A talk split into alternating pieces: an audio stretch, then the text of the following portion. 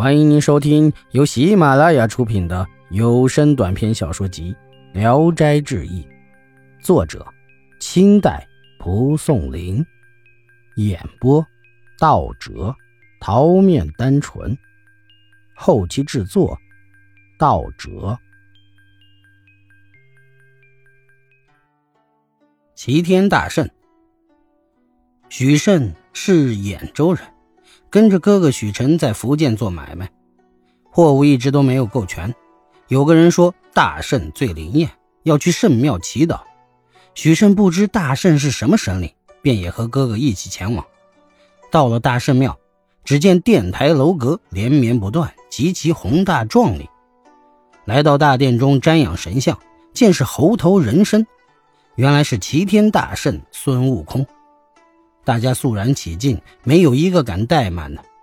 许慎一向刚直，脾气倔强，见此情景，心里暗笑：世风习俗竟如此鄙陋。别人都在焚香祭酒、叩头祷告，他却偷偷的溜了。从圣庙回来后，哥哥责备许慎怠慢神灵。许慎不屑地说：“孙悟空不过是丘处机笔下的预言人物，怎么就这样虔诚的信奉他？”如果他真是有神灵，刀劈雷打，那我自己承担了。旅店主人听他出言不逊，直呼大圣的性命，一个个的都脸上变色，一个劲儿的摆手，像是恐怕大圣听到。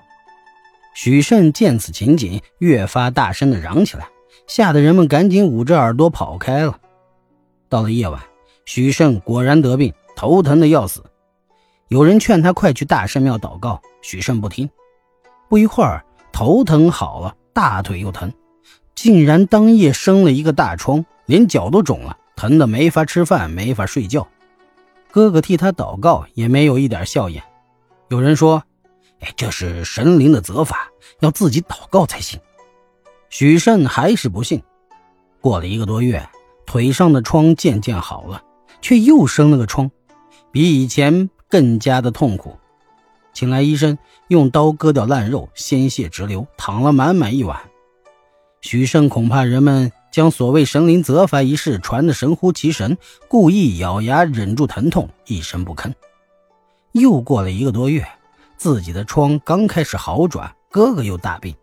许慎说：“怎么样，你这敬过神的人也这样，足以说明我这病不是因为孙悟空而起的。”哥哥听了他这样说话，更加气愤，说这是神灵迁怒到自己的身上，责骂弟弟不替他祈祷。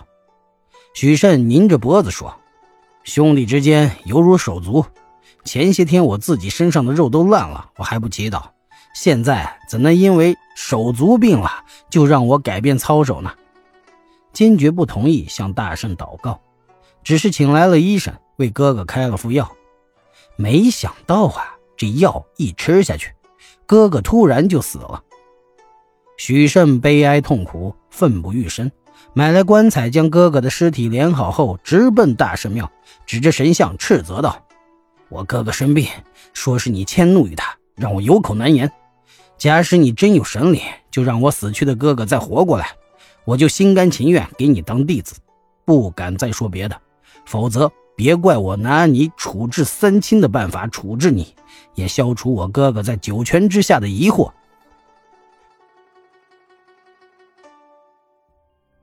本集演播到此结束，谢谢大家的收听，喜欢请点赞、评论、订阅一下。